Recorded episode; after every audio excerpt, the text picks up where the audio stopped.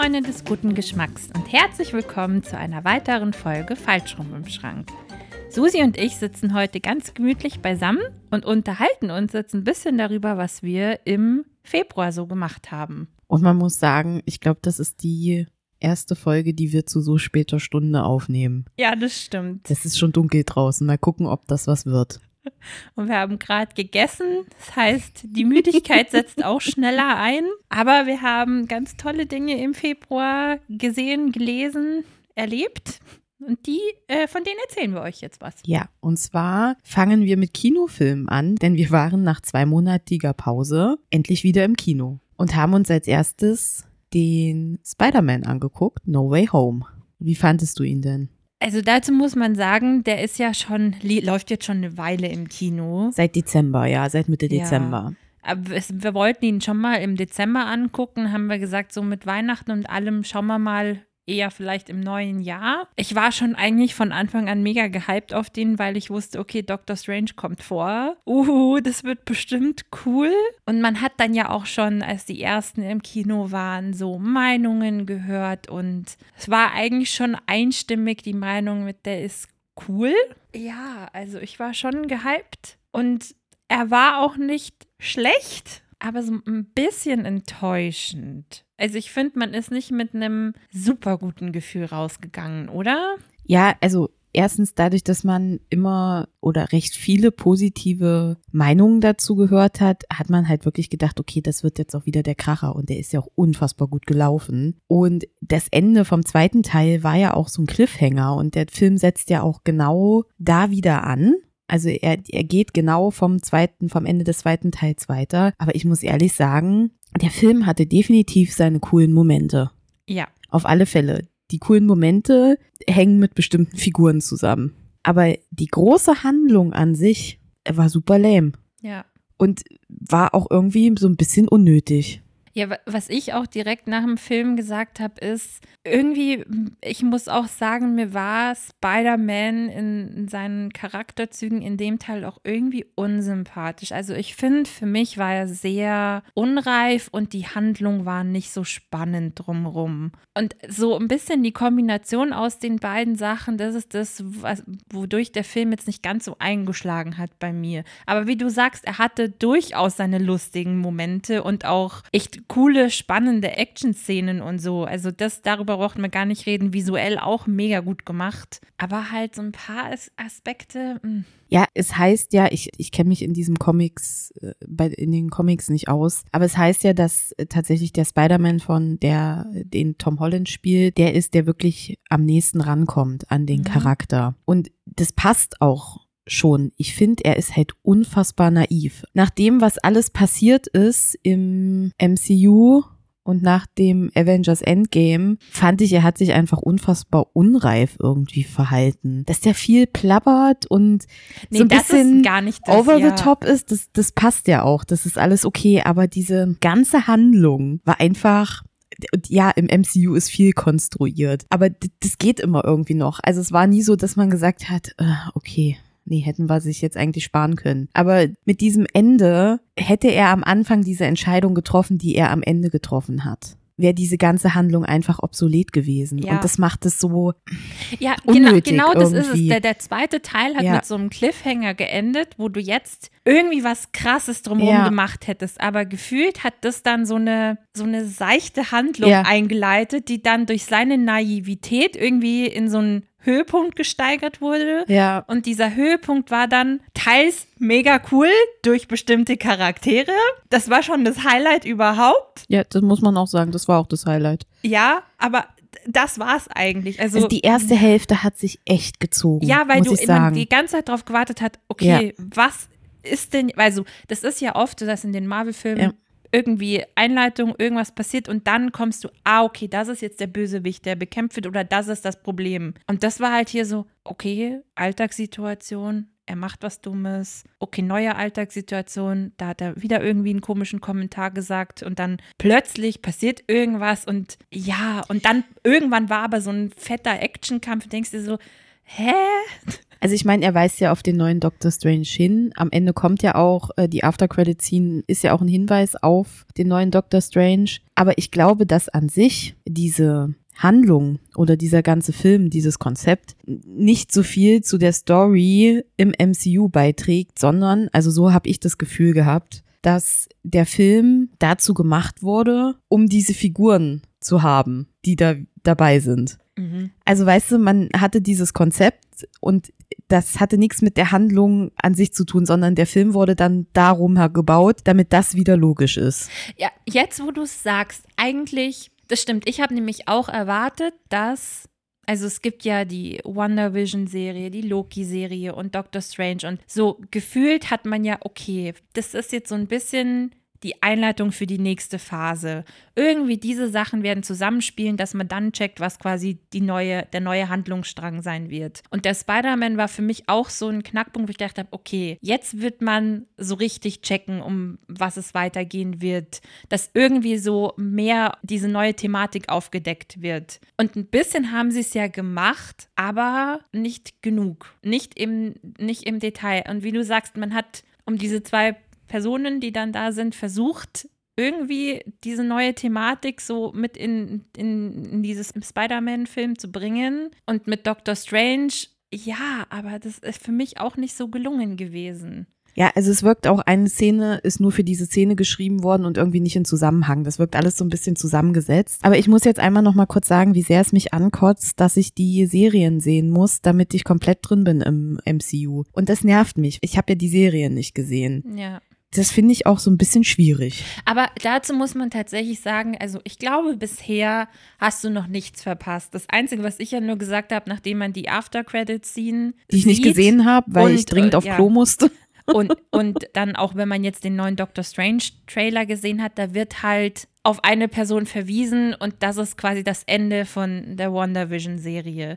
Das heißt, man kann es schon ohne die Serie angucken, aber ich glaube, ohne das fragt man sich, vielleicht jetzt nach dem Trailer noch nicht, aber spätestens im Film wird man merken, hä, was ist denn mit ihr passiert? Weil die Handlung aus der Serie dir fehlt, dass du nicht weißt, diese Charakterentwicklung, die sie gemacht hat, woher kommt das jetzt, hä, was? Also ich glaube, das ist das Einzige. Gefühlt, die anderen Serien wurden ja noch gar nicht irgendwie mit integriert. Ja, man muss mal gucken, weil ich hatte den Trailer vorher noch nicht gesehen und der kam ja dann aber vor, ach nee, vor dem anderen Film. Vor dem anderen Film, den wir noch gesehen haben. Und mir, mir hat schon ein Kollege erzählt, was mit Wanda passiert. Okay. Mhm. Nicht im Detail, aber zu wem sie wird. Und vielleicht ergibt es sich auch aus dem Film. Das muss man jetzt mal gucken. Also vielleicht sollte ich nicht zu so schnell vor, äh, ja. urteilen und mir den Dr. Strange erstmal angucken und dann sagen zu können, okay, ich brauche die Serie unbedingt, ja. um das zu verstehen oder nicht. Ich fände halt auch, so wie es bisher war, schön, wenn man sagt, es gibt die Serien, aber sie sind nicht zwingend notwendig, um diese Hauptlinie quasi zu verstehen. Ja. Weil das war ja bisher das Konzept, dass man die Serien hatte, die nochmal so extra Handlung halt geben. Aber die haben,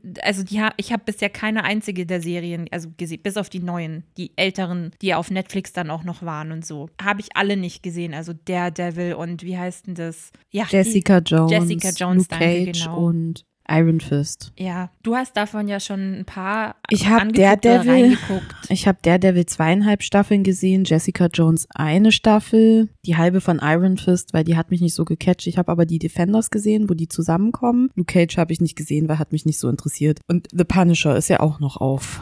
Netflix spielt ja alles im Universum, mhm. ist aber nicht so davon abhängig, genauso wie Agents of Shield. Ja, genau. Das ist ja auch eine, und die bezieht sich wirklich auf die Filme. Also wenn du die guckst, äh, erklärt sich manches im Hintergrund, aber die musstest du ja auch nicht gesehen ja, haben. Ja, genau. Und es wäre schön, wenn es dabei bleiben würde. Aber das war eben der eine Film, den wir angeguckt haben. Was ist denn der andere Film? Wir waren ja, wer die letzte Folge zum Update Januar gehört hat, weiß, dass ich mir ein Buch vorgenommen hatte, weil ich das unbedingt lesen wollte, bevor man den Kinofilm guckt, der im Februar angelaufen ist. Und das war Tod auf dem Nil. Eine weitere Hercule Poirot Verfilmung unter der Regie von Kenneth und der Nachname? Branagh. Branagh. Und er war ja schon ein bisschen gehypt auf diesen Film. Ne? Also erstmal hat Vor man allem sehr auch lange im, im, im, im Hinblick darauf, dass man den ersten, also den ersten, dass man Mord im Orient Express so gut ja, fand. Wirklich. Ich habe mich sehr auf diesen Film gefreut. Der wurde ja auch immer wieder verschoben aufgrund der Pandemie. Ja. Erstmal Stille. Ja, aber äh, im Vielleicht Prinzip, sagst du erstmal was Ja. zu dem Film. äh, ich finde, visuell war das ein schöner Film. Die, die Besetzung war auch gut, nicht so hochkarätig wie beim letzten Mal. Also da waren ja wirklich nur die bekanntesten der bekanntesten Schauspieler. Jetzt hatte man Gal Gadot und Ke Ke heißt der? Das ist doch auch Schauspieler auch. Kenneth Branagh. Kenneth Branagh. Und die anderen waren eher unbekannter, oder? Die anderen Schauspieler waren, wir jetzt, waren mir jetzt nicht so bekannt. Also eine kannte ich aus Sex Education aus der Serie, aber die anderen habe ich, also ich habe jetzt noch keine Filme mit denen gesehen oder wenn, waren, sind sie mir jetzt nicht so im Gedächtnis geblieben. Und ja, man hat den Film so angeschaut, aber er war halt gefühlt ein bisschen schleppend. Und auch, ja, es war ein bisschen viel Liebelei und ein bisschen viel Sexy Time dabei und ein bisschen wenig Ermitteln und so. Und dann war der Film zu Ende und man saß da und war so ein bisschen, das war jetzt der Film? Also ich glaube, ich hatte insgesamt noch direkt nach dem Film ein bisschen besseres Gefühl wie du. Aber so je mehr man sich darüber unterhalten hat und auch eine Woche später nochmal drüber nachdenkt, hat der, muss man sagen, enttäuscht, oder? Ja, auf ganzer Linie. Also, Mord im Orient Express war großartig. Diese ganze Inszenierung super. Tod auf dem Nil. Also optisch war der Film in Ordnung, vor allen Dingen bei den Szenen, die auf dem Boot gespielt haben. Da waren noch ganz fancy Kameraeinstellungen dabei und so in Szeneninszenierungen, wo du dir gedacht hast, okay, das geht wieder in diese Richtung, ja. Also es ist so ein Ja. bisschen arthausiger, ja, nicht Ja, so total. Mainstream. Aber das war eben so Das zeitweise. Ja, das CGI am Anfang Oh, furchtbar. wo Ägypten quasi gezeigt wurde von oben. Ja, also da hat man mal kurz gedacht, äh, back to the 90s. Und dann dieses ganze, also warum muss ich denn da jetzt auf einmal einen Liebesfilm draus machen? Ich weiß, man hat Mord im Orient Express gesehen und klar war das auch emotional. Diese ganze Geschichte dahinter war dramatisch, darum geht's gar nicht. Aber da ging es vor allen Dingen auch um das Verbrechen und um die Aufklärung des Verbrechens. Ja. Ja. und so hat man ja auch die Figuren und die verschiedenen Motive kennengelernt. Und genau das ist das ja, was Hercule Poirot auch so ausmacht. Und das ist einfach weggelassen worden. Also dafür ist, ist so viel Wert auf diese Inszenierung der Liebe gelegt worden. Und Nee, der war zu grell, der Film. Der Anfang, beim, am Anfang habe ich kurz gedacht, ich bin in einem Musical-Film, nur ohne Gesang. Diese ganze Hochzeitsszene Ja, und in diesem Hotel, furchtbar. Dann wurde es ein bisschen besser, als sie auf dem, auf dem Boot waren. Aber, also es dauert auch ein bisschen, bis das Verbrechen passiert. Aber also diese Beziehung zwischen äh, Lynette und Simon Doyle, die ist so ins Lächerliche gezogen worden. Man kann diesen Film leider nicht empfehlen. Ja, ich würde auch sagen, Also nicht, nicht, nicht, also Ich finde es, ich, do- also ich muss sagen, ich bin schon froh, dass wir ihn angeguckt haben, weil er seine Momente visuell, finde ich, schon hatte. Aber das ist auch eigentlich fast das Einzige, weil ich fand, die Kameraeinstellungen waren teilweise wirklich cool und auch besonders und auch manchmal der Look, aber halt eben nur teilweise. Und dann gab es, wie du sagst, eben diese Hochzeit, die irgendwie so schräg und die, die Charaktere so schräg waren und auch, ich muss auch sagen, Anfang des Films war also es eine ist, ein Szene im, im, es ist eine Szene hinzugefügt worden, die gar nichts und mit auch den das Büchern, Ende. Büchern Da- ja, zu Anfang tun hat. und Ende kommen nicht im Boot, äh, im Boot vor, kommen nicht im Boot vor, kommen nicht im Buch vor und haben aber auch, auch, in keinem, in keinem der Bücher. Ja. Also es gibt ja 38 Fälle von Hercule Poirot und ich hätte es ja verstanden, wenn man das aus, aus einem anderen Buch geholt hätte. ja, ich muss thematisch gepasst hätte, ja. Ich muss aber sagen, ich fand die Anfangsszene gar nicht so schlimm. Das Ende fand ich halt einfach unnötig. Und es hieß, der Film wird düster und sexy. Also das Sexy, was im Film vorkommt, ist einfach nur zum Fremdschämen. Und düster war er halt gar nicht. Also der war viel zu hell, der Film, auch im Vergleich zum Mord im Orient Express. Klar, er spielt in Ägypten, ist generell mal ein hellerer Ort als jetzt der Orient Express. Aber das hat einfach nicht gepasst. Ja, du hast ja das Buch auch dazu gelesen. Wir, reden später auch nochmal über Bücher, die wir in der letzten Zeit gelesen haben. Da kannst du dann ja auch nochmal erzählen, was so deine Einschätzung dazu war, oder? Weil das ja, finde ich, auch nochmal spannend ist, vor allem, weil du es gerade ja auch noch präsent im Kopf hattest. Ich bin ja einfach total voreingenommen reingegangen. Unvoreingenommen, ja. Unv- unvoreingenommen. Ich fand es auch zwischenzeitlich, dachte ich immer so, oh Mann, das ist so fies, weil du weißt schon voll, was die Handlung sein wird und ich check gerade gar nichts. ja, aber da schauen wir mal was du dann später dazu sagst. Ja, zwei Kinofilme. Generell war es halt einfach schön, wieder im Kino zu sein. Das ist richtig. Genau, Ach, das Feeling war, es waren jetzt ja. nicht die Highlight-Filme, muss man sagen. Ja. Also das Spider-Man fand ich war völlig okay, dass wir den im Kino gesehen haben. Das hat gepasst. Das, wie gesagt, er hatte definitiv seine Momente, Ja. wo man auch wirklich Spaß hatte im Kino. Er hat sich halt unfassbar gezogen, was eigentlich sonst überhaupt nicht für den Spider-Man auch der Fall ist. Also der war nicht so unterhaltend. Das war halt für einen MCU-Film jetzt nicht einer der Highlight-Filme, Nee. aber trotzdem, es war schön, dass wir ihn gesehen haben, auf alle Fälle. Ja, und Mord im Orient Express, das war cool, dass wir uns einfach getroffen im- haben. Tod auf äh, dem Tod, Nil. ähm, Tod, Tod auf dem Nil, genau, Mord im Orient Express, ja.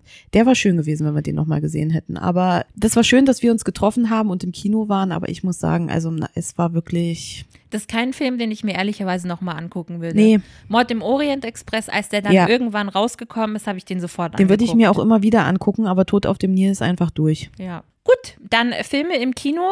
Wir haben natürlich auch wieder zu Hause Filme geguckt. Ich habe tatsächlich gar nicht so lange vor, vorgestern, habe ich mir gedacht, so, ich hätte Lust auf irgendwie was Unterhaltendes. Habe dann überlegt, okay, welchen Film mache ich jetzt an? Ich muss sagen, zurzeit überfordert mich das. Ich weiß gar nicht, was ich einschalten soll. Und dann habe ich gesehen, ah, cool, West Side Story ist da. Mache ich den doch mal an. Und also, ich, ich weiß nicht, ich habe viel geteilte Meinung auch zu dem Film gehört, aber sogar eher viel Negatives. Also mein Eindruck war, dass der Film nicht so gut angekommen ist bei den meisten Leuten.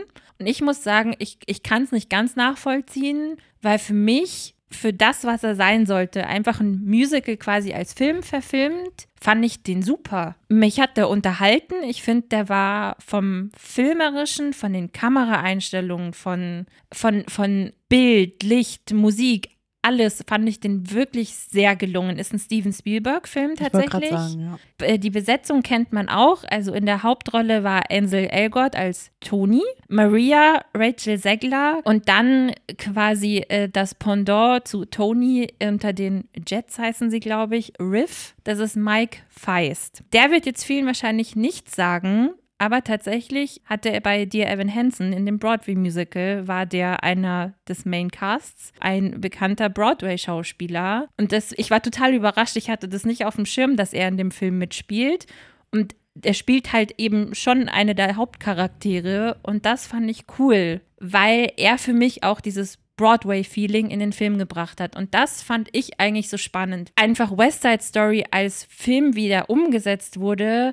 Weil ich könnte mir vorstellen, dass das ein Punkt war, warum der manchen Menschen nicht gefallen hat, weil das quasi Musical als Film war und nicht dieses Musical in einen Film umgewandelt. Also es hat sich so angefühlt, als ob das Musical aufgeführt wurde. Es erinnert mich so ein bisschen an Chicago. Hast du den Film gesehen Nee, mit Richard. Gere, äh, Catherine Zeta-Jones und Renee Zellweger? Schau dir den mal an, weil ich glaube, der gibt dir auch das Gefühl. Also Mhm. da kann man, hat man auch durchaus die Vorstellung, dass das auf der Bühne passiert. Mhm. Vor allen Dingen mit diesen Sachen im Gefängnis, finde ich. Das Mhm. wirkt sehr nach Theater. Aber wenn du das jetzt schon sagst, zum Beispiel mir sagt nur Ansel Elgort was. Mhm. Mir sagen alle anderen, sagen mir gar Mhm. nichts, weil ich nicht in dieser Musical-Szene Yeah. drin bin. Und ich glaube einfach, also es gibt Leute, die diesen Film unfassbar gefeiert haben, aber ich glaube, das sind auch genau die Leute, die das auch genau erwarten. Das ist kein Film für einen Mainstream und das muss man wissen einfach, wenn man diesen Film anguckt. Wenn man das aber mag, ist das, glaube ist das ein richtig guter Film. Ja. Mich hat der Trailer überhaupt nicht angesprochen. Ja. Ich glaube aber auch, dass West Side Story nicht mein Musical ist. Ja. Aber die, die da reingegangen sind und die den unbedingt sehen wollten, ich glaube, die waren schon begeistert Ja. davon.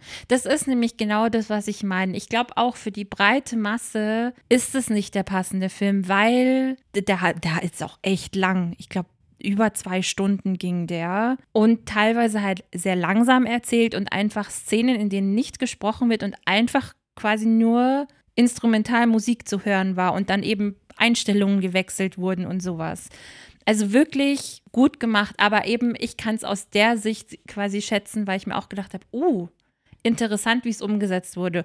Nicht für die breite Masse, das ist, das, das ist schon eher ein ausgewähltes Publikum, das den Film wahrscheinlich mögen wird. Ich habe auch das Gefühl, West Side Story ist so ein ausgewähltes Musical. Das Auch kann einfach. Auch sein, ja. Also West Side Story ist irgendwie immer so vorbeigelaufen bei mir. Wohl eigentlich, ja, der hat auch seine lustigen Momente, ja. Also ich, ich fand den Film ganz cool. Und dann noch passend dazu habe ich witzigerweise, witzigerweise passt jetzt auch eigentlich nicht, aber ich habe auch dir Evan Hansen angeguckt.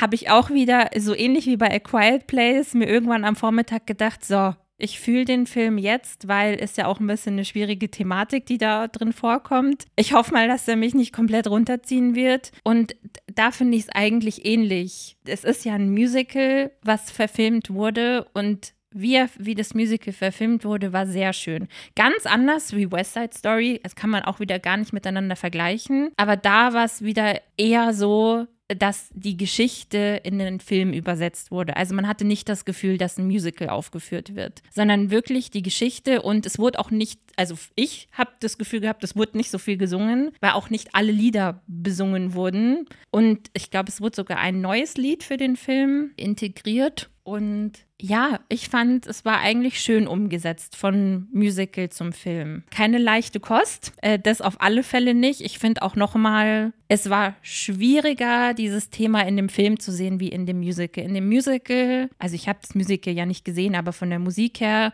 oder so von den paar Schnipseln, die man dann irgendwo im Internet schon mal aufgesehen äh, hat, ist das Musical noch mal ein bisschen, mh, hm, wie sagt man denn da, leichter, fröhlicher. Und der Film hat das halt alles ein bisschen dramatischer erzählt. Aber auch visuell schön gemacht, hatte auch so eine, ja, so ein bisschen einen düsteren Farbstich. Also ich fand den auch visuell sehr ansprechend und hat auch eben nochmal so diese Emotionen auch rübergebracht. Und auch ein super Cast. Ben Platt hat ja auch im Musical schon die Hauptrolle gespielt. Er war dann auch wieder Evan Hansen und die, seine Mutter war Julian, Ju, Julie Moore. Julian Moore. Julian Moore. Also kann ich empfehlen, den Film auf alle Fälle aber nicht in jeder Situation. Also ich glaube, da, da muss man sich auch ein bisschen drauf einstellen mit, das wird jetzt kein Film, wo man danach mit dem allerbesten Gefühl rausgeht. Also er endet schön und ich finde auch wirklich, dass die Message gut transportiert wird und dass man danach nicht ein schlechtes Gefühl hat und ein gedrücktes Gefühl hat. Das gar nicht, weil, finde ich, diese Thematik doch gut aufgearbeitet wird und du danach mit einem positiven Gefühl rausgehst und du auch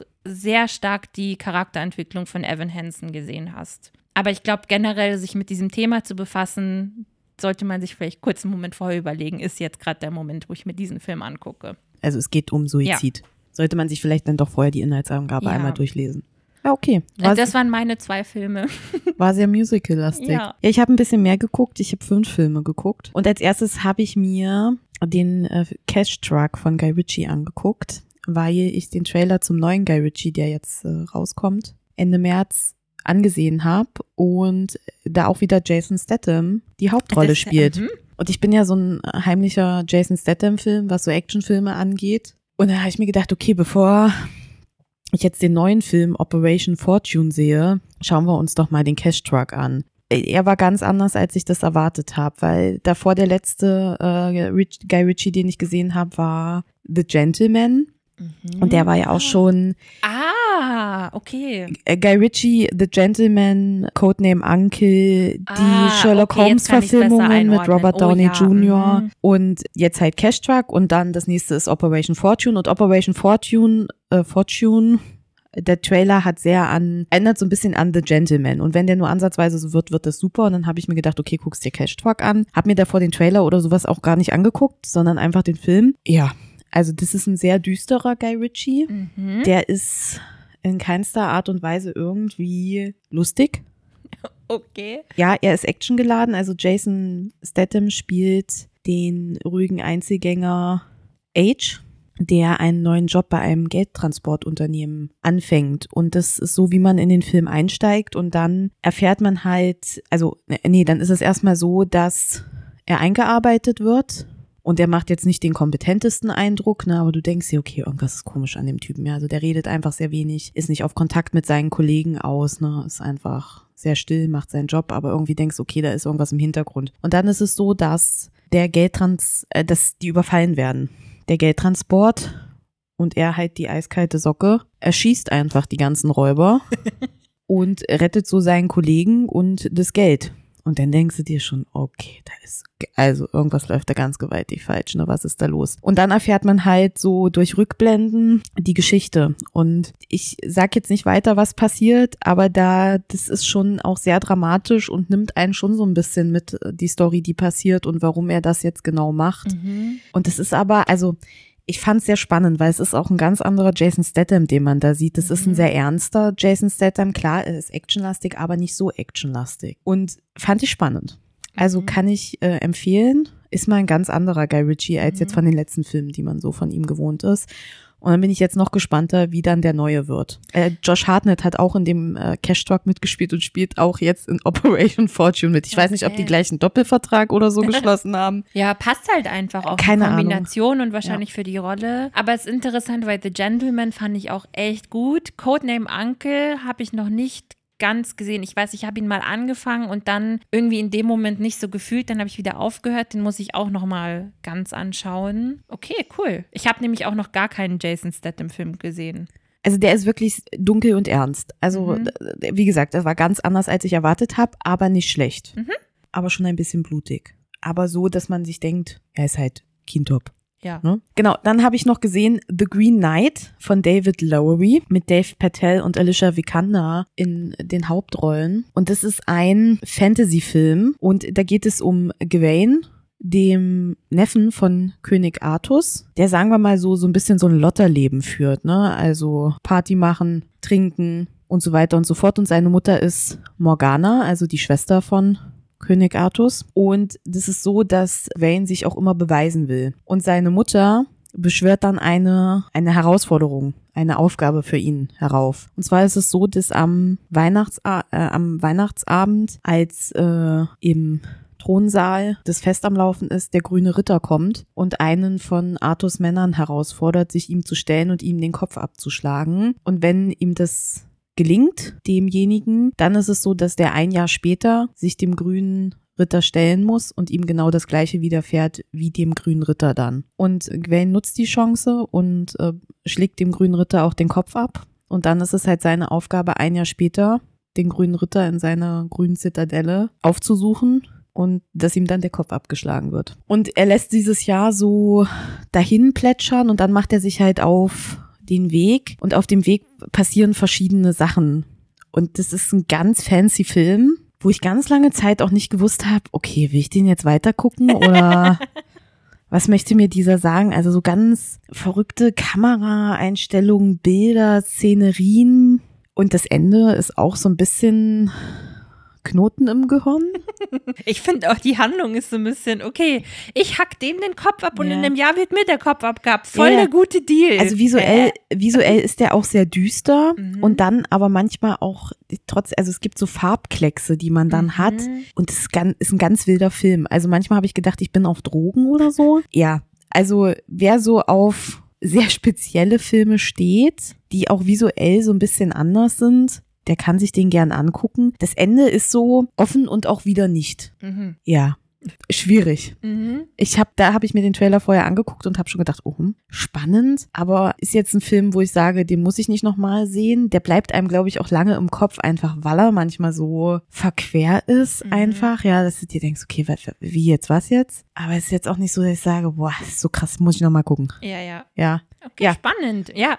das war The Green Knight. Dann habe ich gesehen Der Mauretanier von Kevin McDonald mit Tahar Rahim, Jodie Foster, Benedict Cumberbatch und Charlene Woodley in den Hauptrollen. Ist ein Film, der auf einer wahren Begebenheit beruht. Und zwar ist es so, dass Moham Mohamedou ist der Hauptcharakter und der wird nach den Terroranschlägen vom 11. September in seiner Heimat Mauretanien auf einer Hochzeit verhaftet, weil ihm unterstellt wird, dass er mit den Attentätern vom 11. September zusammengearbeitet hat. Und so fängt das an und er landet dann nach Jahren der Gefangenschaft in Guantanamo Bay. Und man geht dann so alles mit. Und ähm, die Anwältin, also die von Jodie Foster gespielt wird, Nancy Holländer, kommt über so Umwege an seinen Fall.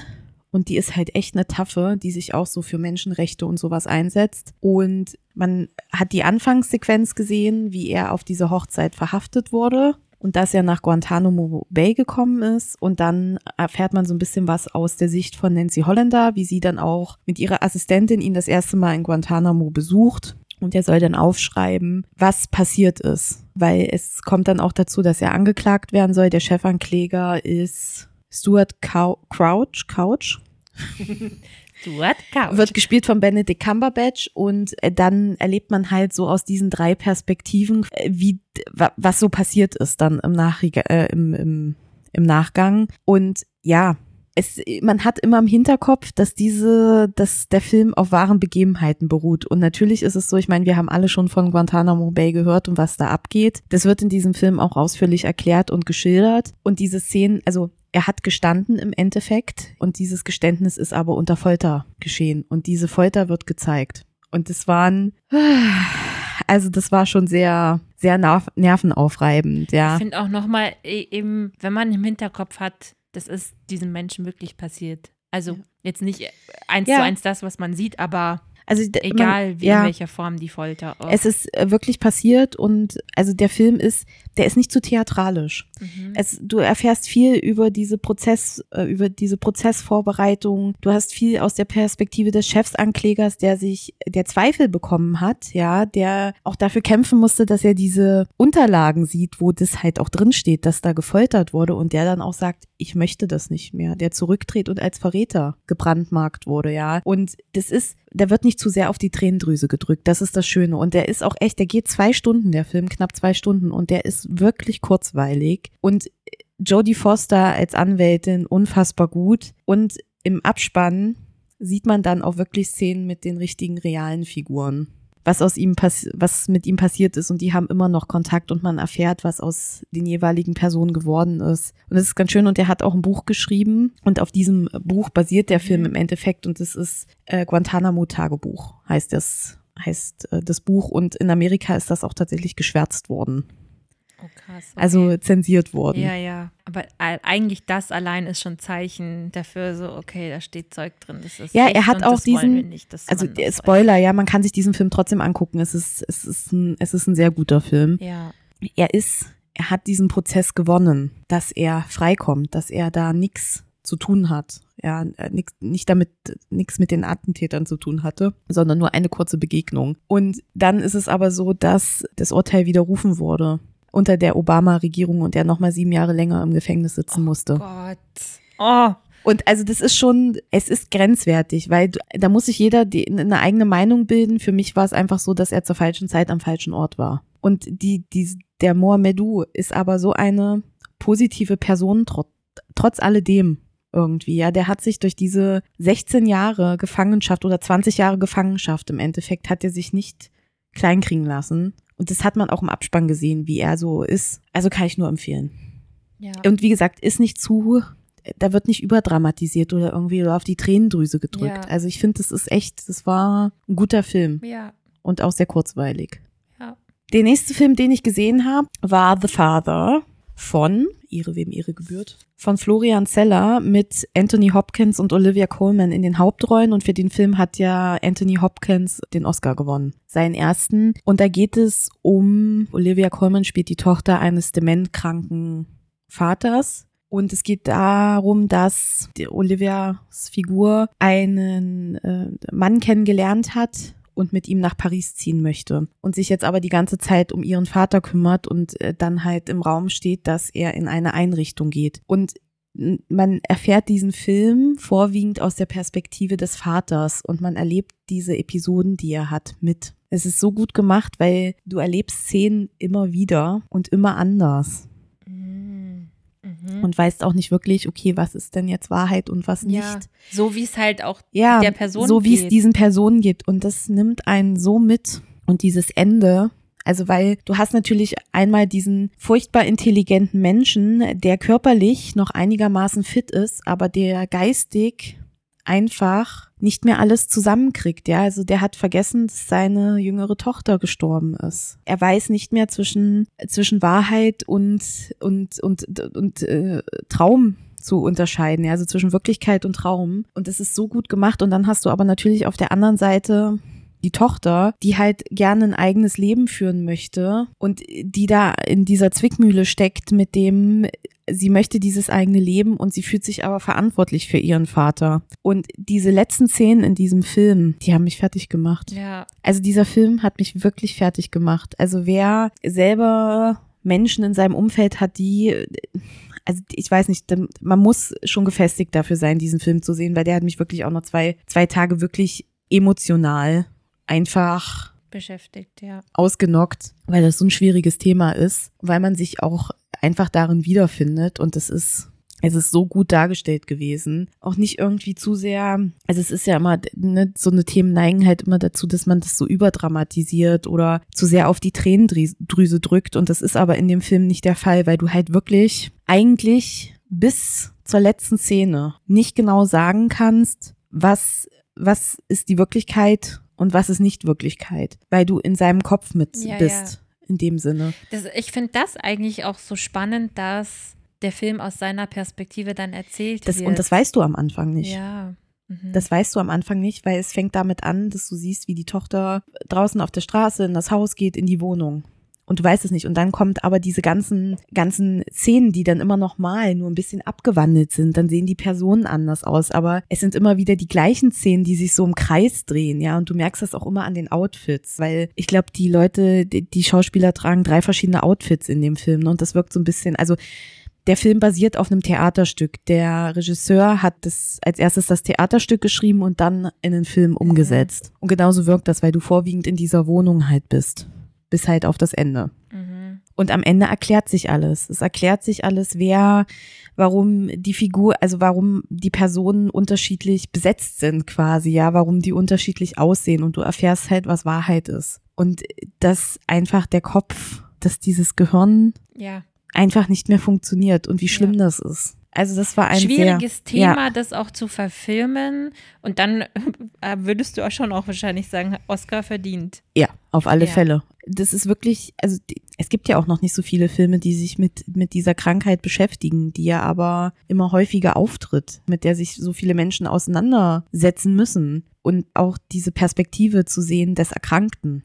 Ja. ist wirklich, es macht dich fertig. Ja. So, und dann keine leichte Kost. Nee, war es auch wirklich nicht. Und ich habe mich gefragt am nächsten Tag, warum ich emotional so all over the place war. Ja, also warum die Stimmung so gedämpft war, bis mir dann eingefallen ist, ja, okay, vielleicht hatte ich der Film einfach am Tag davor gekillt. Ja. Der letzte Film gehört so ein bisschen in die Kategorie, habe ich in meiner Jugend gesehen, fand ich damals total cool. Wie ist er denn heute? Mhm. Und zwar habe ich gesehen, Immortal New York 2025, die Rückkehr der Götter. Ist ein Film aus dem Jahr 2004 von Enki Bilal mit Linda Hardy, Charlotte Rampling und Thomas Kretschmann in der Hauptrolle. Und es ist ein Film, der auf der Alexander Nikopol Trilogie beruht. Das ist eine, äh, eine Science-Fiction-Trilogie von dem Regisseur auch selber und es war einer der ersten großen Filme, wo die Schauspieler in fast komplett computergenerierten Welten dargestellt werden. Und das Stilmittel des Films ist aber, dass diese computergenerierten Sachen auch künstlich aussehen. Also die sollen nicht realistisch sein. Und du hast so ein bisschen das Gefühl, dass du, dass du in so einem Computerspiel drin bist. So, so mhm. sieht diese Welt aus. Und mhm. zwar ist es so, dass halt über New York im Jahr 2025 ist auch nicht alles so optimal gelaufen. Ne? Also New York ist in drei Ebenen eingeteilt und es gibt wie ist das? Also die Menschen können sich Ersatzteile einbauen lassen. Wenn dein Herz nicht mehr funktioniert, kriegst du Neues eingesetzt, ja, oder du kriegst eine Hauttransplantation, ja. Also dadurch lebst du einfach länger. Und dann ist es so, dass eines Tages über New York eine Pyramide auftaucht. Und es ist so, dass Horus von seinen Geschwistern, also Horus ist ein ägyptischer Gott, von seinen Geschwistern zum Tod verurteilt wurde und jetzt aber nochmal sieben Tage auf der Erde wandeln darf. Horus geht halt auf die Erde und versucht einen Körper zu finden, aber er braucht einen Körper, der unversehrt ist, also der keine Ersatzteile hat. Und jeden Körper, den er in Besitz nimmt und der Ersatzteile hat, der explodiert. Und das ist die eine Handlung, dass man da versucht, diese Verbrechen aufzuklären. Dann ist es so, dass von einem also Gefangene werden in den Kryoschlaf versetzt und es ist so, dass ein Gefängnis, was über New York schwebt, beschädigt wird und da Kryokammern abbrechen und runterfallen und da entkommt halt ein Gefangener und das ist der Nikopol und der wird im Endeffekt zu Horus Gefäß und er sucht eine ganz spezielle Frau und das ist Jill. Jill ist nicht menschlich, Jill kommt aus einer anderen Welt. Das erfährt man dann so im Laufe des Films und äh, also ja.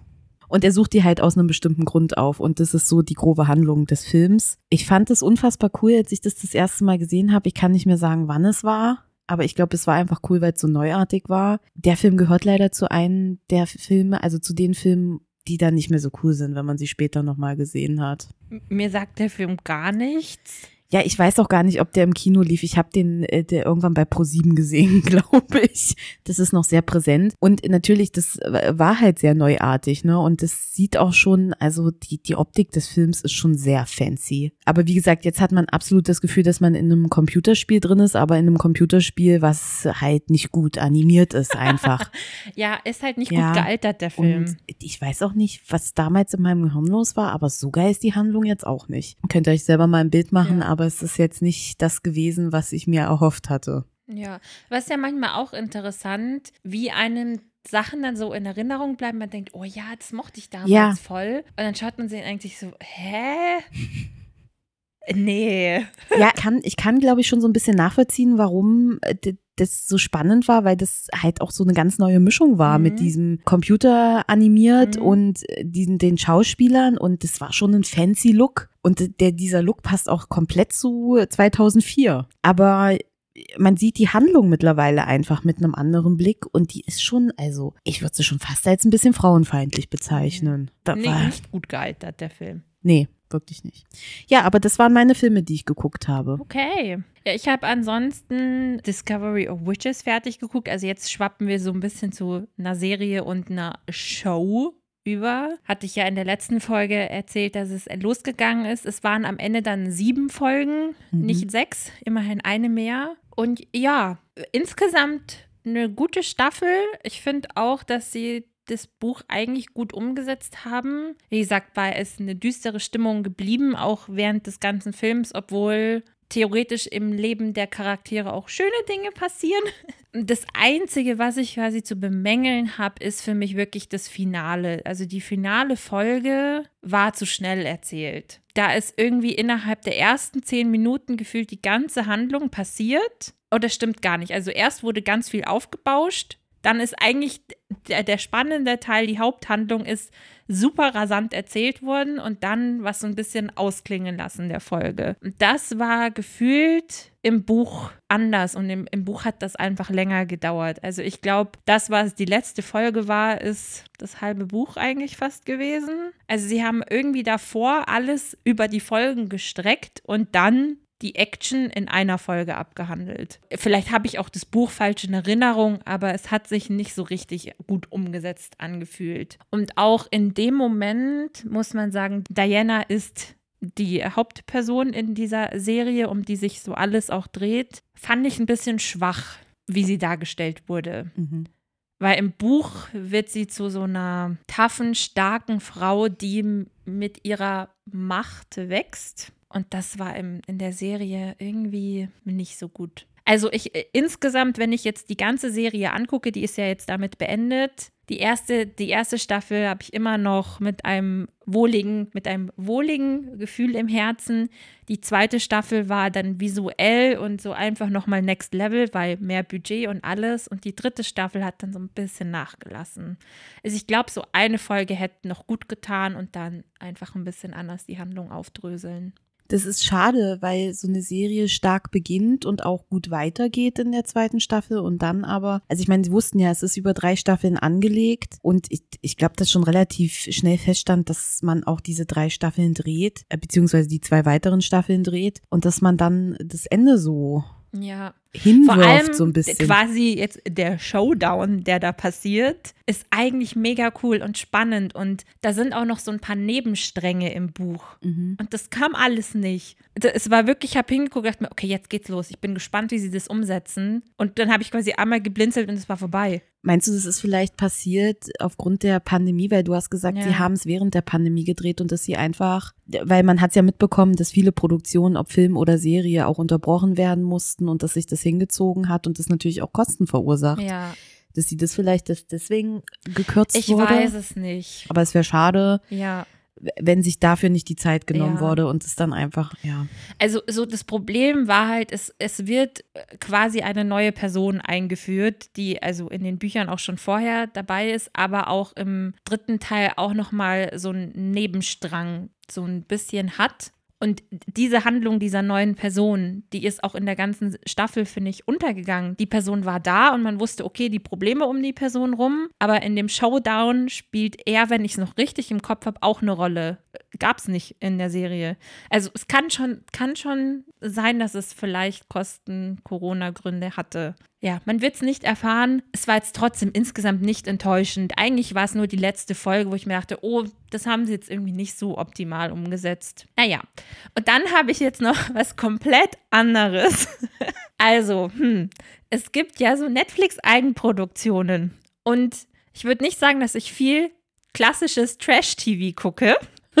Aber es gibt eine Sendung, die fand ich schon in der ersten, also quasi die erste Staffel, die damals rausgekommen ist, fand ich die mega cool, weil ich das Konzept dahinter ganz neuartig mal fand. Und zwar Love is Blind. Love is Blind ist so angelegt wie ein Social Experiment. Also es gibt, ich weiß nicht, sagen wir, es sind 20 Männer, 20 Frauen und die treffen sich in den Pods. Das heißt, es sind kleine Kabinen, wo sie auf einer Couch hocken und dann quasi durchrotieren und eben mit der anderen Person sprechen. Du siehst dich nicht und nichts. Und es geht komplett nicht drauf, wie ist die Optik, sondern lernen die Persönlichkeit der, der, der, anderen Person kennen. Und so haben sie quasi über mehrere Tage hinweg so Dates und sollen sich kennenlernen. Quasi am Ende der, ich glaube, es ist eine Woche oder so, die sie in diesen Pots verbringen, können sie sich dann entscheiden, hey, wie ist denn die, die Verbindung zu dieser anderen Person? Habe ich mir, also es ist dann halt so typisch Ami-mäßig, habe ich mich jetzt verliebt? Möchte ich diese Person heiraten? Also quasi am Ende dieser Pots steht der Heiratsantrag. Da, das kann man jetzt, davon kann man jetzt halten, was man will gut, ich nehme es einfach mal so hin. Trotzdem, die Idee der Sendung ist, finde ich, ganz, ganz nett für so, für so eine Show halt, ne? Ja, gut. Das, das Konzept der, der Sendung danach eben, wenn sie sagen, oh ja, ich habe mich in dich unsterblich verliebt, ich will dich heiraten, dann geht es quasi in die nächste Phase und sie sehen sich das erste Mal und dann ist ja schon das erste Mal, okay, wie ist es denn jetzt? Jetzt habe ich nicht nur die Gespräche und in meinem Kopf das Bild, sondern jetzt sehe ich die Person in echt und danach quasi im realen Leben, wie ist es denn jetzt mit dieser Person eine, eine Beziehung einzugehen? Und das Finale ist dann, sie stehen am Traualtar und müssen halt Ja sagen oder halt nicht. So, das ist das Konzept der Show. Erste Staffel fand ich super unterhaltsam. Das ist halt sowas, das kann man so nebenbei am Abend mal gucken und mhm. macht ganz Spaß. Und mhm. ja, ist halt ein bisschen trashig, aber okay. Ich habe damals das, die erste Staffel schon sehr gefeiert, fand ich ganz cool. Und dann habe ich so ein bisschen mit mir gehadert, ob ich die zweite Staffel angucke oder nicht, weil so ein bisschen meine Kritik war, als man dann am Ende der ersten Staffel so gehört hat, wie sie den, zu den Leuten gekommen sind, sind halt viele über Instagram gecastet worden und halt so auf der Straße angesprochen worden. Es waren halt die offensichtlich gut aussehenden Personen. Also so viel zu, es geht nicht um das Aussehen. Klar, die, die, die Leute haben sich währenddessen nicht gesehen, aber du hattest jetzt auch nicht die, wie sage ich es denn jetzt mal, die 0815 Leute. Du hattest schon eher die top gestylten, durchtrainierten Männer und die Mädels, die halt viel Wert auf ihr Äußeres legen. So, deswegen dachte ich mir so, okay, ich weiß nicht, irgendwie dann habe ich die zweite Staffel mir gedacht, so komm, schaust dir mal die erste Folge an, vielleicht ist es ja was oder nicht. Und dann fand ich es diesmal bei der, bei der zweiten Staffel schon mal cooler, dass tatsächlich die Personen ein bisschen diverser waren. Also es gab nicht mehr die Models mit der gärtenschlanken Figur, also, sondern es gab halt auch normale Menschen. Also es war halt ein bisschen durchgemischter und auch eben verschiedene Nationalitäten, groß, klein, dick, dünn, alles. War wirklich alles dabei. Das fand ich großer Pluspunkt. Und dann die erste Folge ist immer die fiese, weil du da halt dann in diesen Pots bist und das noch ganz cool ist. Und da dachte ich mir, oh ja, jetzt haben sie mich doch gecatcht. Okay, ich schau weiter die, so diese ganze in, de, in den Pots, die Situation war sogar noch ganz interessant. Und dann irgendwann, als es dann oh, an dieses, okay, ja, ich habe mich in dich verliebt und ja, ich will dich heiraten und oh, ich liebe dich so sehr, dachte ich mir schon so, okay, jetzt haben sie es aufs Next Level gebracht. Das ist schon, oh, das ist einfach alles zu viel. Oh, und dann dachte ich, ein Paar, die sich gefunden haben, oh, die sind toll. Oh ja, die sind mir so sympathisch. Äh. Und dann sind alle diese Pärchen, die sich da so gefunden haben, waren mir so unsympathisch am Ende dann. So im, im in Anführungszeichen im echten Leben, wo man sie dann kennengelernt hat. Die waren alle so fake und ah. Und dann dachte ich mir so, warum habe ich mir jetzt eigentlich diese Show angetan? so eine verschwendete Lebenszeit. Ich habe dann auch irgendwann die Folgen nur so durchgeskippt, dachte mir, okay, das Paar interessiert mich nicht, die interessieren mich nicht. Okay, jetzt die Hochzeit, wer ist jetzt zusammengeblieben? Ah ja, habe ich mir gedacht, die bleiben, die bleiben auch, okay und fertig. Und ich glaube, damit ist jetzt auch meine Geschichte mit dieser Show beendet, weil irgendwie, nee. Nee, also irgendwie, ja, das war dann, das war alles zugestellt und das hat so einen richtigen Reality-Touch anbekommen. Das war in der ersten Staffel dann noch nicht ganz so. Oder ich habe es damals noch nicht so wahrgenommen. Aber ja, Love is Blind. Super tolle Show. Vielleicht auch nicht. ja. Äh. also, es ist schon spannend. Es kommen so Sachen raus dieses Jahr. Ja, ich sage nur BTS. Beste Band. Love is Blind, Reality also als das an, als das alles mal angefangen hat, ne, so die erste Staffel Bachelor, die, die, die erste Staffel Dschungelcamp. Da habe ich es auch mal geguckt, aber ich kann kein Reality. Das ist, ich schäme mich da sowas von fremd. Okay, Love is Blind. Alles ja, aber klar. das ist genau das, weil ich finde nämlich, als das letztes Jahr rausgekommen ist, dachte man sich, oh, das ist nicht dieses Klischee wie Bachelor mit, oh, die Topmodels und er der gut aussehende Typ. Das war so, es hatte so ein ein bisschen mehr dieses, okay, es geht darum, die Persönlichkeit kennenzulernen. Und ich finde, der ganze Aspekt, den haben sie jetzt, also spätestens jetzt in der zweiten Staffel, halt so komplett, das war ein bisschen für den Arsch, weil die Personen einfach so. Ja, aber du hast ja gesagt, sie haben sie ja schon, äh, schon gecastet. Also das ja. ist ja schon immer ja. so zur Hälfte gescriptet, weißt ja, du? Und das ist, ja. Aber eben dieses gescriptete. Ich muss ich, das erstmal verarbeiten, dass du das guckst. Ja, gucke ich ja jetzt nicht mehr. uh.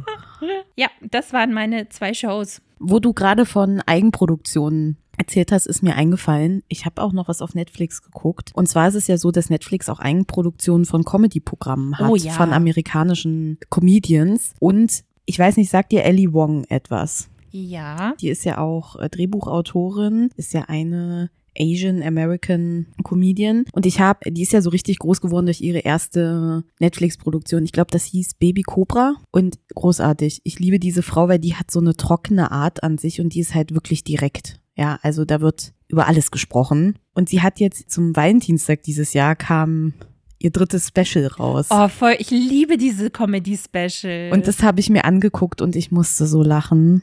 Es geht dieses Jahr viel um Gleichberechtigung zwischen Frau und Mann in der Berufswelt und so. Großartig. Ich musste so lachen. Es geht eine Stunde. Ich finde, das ist ja auch immer ganz nett bei den Specials, weil dann ist es nicht zu lang. Manchmal denkt man sich, oh, ich hätte jetzt aber auch noch 20 Minuten länger zuhören können. Aber das ist eigentlich eine ganz gute Länge. Das habe ich mir angeguckt. Das war, das war cool. Ja, da hätte ich nämlich ja. voll Lust, weil ich habe auch so, Amy Schumer hat auch so ein Comedy-Special, das fand ich auch schon voll lustig. Ich glaube, da war Ganz sie viele. schwanger.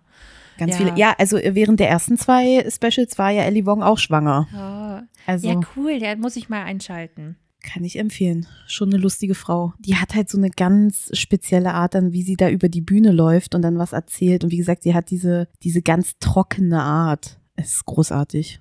Also finde ich persönlich sehr mhm. witzig. Mhm. Das war meine Eigenproduktion. Serien oder sowas habe ich nicht geguckt. Die fünf Filme haben ausgereicht. Ja. Genau. Du hast noch was auf YouTube entdeckt. Ja, beziehungsweise entdeckt stimmt nicht so ganz. Ich habe letztes Jahr im Herbst eine YouTuberin entdeckt. Und ich, ich mag die total gerne. Das ist so eine Mischung aus einfach so Wohlfühl-Content und Bücher lesen. Und die hat jetzt aber leider, also leider zu Ende des Jahres letztes Jahr ne, ein bisschen eine Pause gemacht, weil sie halt rumgereist ist und im Ausland war. Und jetzt ist die Woche ihr erster regulärer Vlog quasi wieder online gegangen. Also die, die postet nicht so viel, ich glaube alle zwei Wochen ein Video und dafür ist es dann aber ein längeres Video und sie gibt sich so viel Mühe. Also Morgenläng heißt sie und das ist so eine ganz süße, ruhige Kanadierin. Strahlend blaue Augen, blonde Haare, ganz klein und zierlich. Und die hat so eine ruhige Stimme, dass allein wenn sie anfängt zu reden, in dem Moment denke ich so, oh ja, jetzt einmal kurz entspannen und dann erzählt sie auf so eine wunderschöne Art von den Büchern, die sie gerade liest oder auch einfach, was sie gerade gemacht hat. Sie zeichnet auch viel und probiert dann rum oder bastelt. Davon erzählt sie oder wie sie mit ihrem Hund spazieren gegangen ist. Oder sie zeigt eben auch ganz viele Aus Ausnahmen aus. Ich weiß gar nicht, wo sie lebt. Ach, das ist keine Kanadierin. Was sage ich denn da? Die wohnt in Portland. Also Amerikanerin. Ja, und diese Vlogs sind so ganz anders, wie ich sie von meinen anderen YouTubern kenne, weil die so ruhig sind und worüber ich tatsächlich auf sie gestoßen bin. Ähm, ich schaue ja eben gern so Ambient-Sachen und dann bin ich irgendwann auf die gekommen, ich gucke mal nach so Read With Me Videos. Und da hat sie so ein paar wo die Musik total beruhigend ist und eigentlich siehst du nur sie, wie sie auf der Couch sitzt oder irgendwo draußen in der Natur und wie sie halt auch liest. Und das habe ich im Herbst ganz oft angemacht, während ich gelesen habe. Dann, weil die Musik halt so schön war und man dann halt so ein bisschen ihre Geräusche vom Blätter, äh, vom, ja, noch im Buch blättern und so. Die hat jetzt wieder ihren ersten Vlog gehabt und es war richtig schön, weil ich muss sagen, dazwischen so ihre Urlaubsvlogs, die haben mich nicht abgeholt, weil das nicht das ist, wofür ich sie gucke, aber der letzte Vlog war richtig schön. Und die liest gerade ein Buch von Naomi Novik. Und von Naomi Novik habe ich ja in, der, in den Neuerscheinungen die Showlomans vorgestellt. Und das Buch, was sie gerade liest, das ist bei mir auch auf der Leseliste. Deswegen dachte ich mir, uh, und sie findet es gut. Oh Mist, muss ich mir das jetzt auch kaufen? Ich glaube. Ja, dann bin ich mal gespannt, wann das einzieht.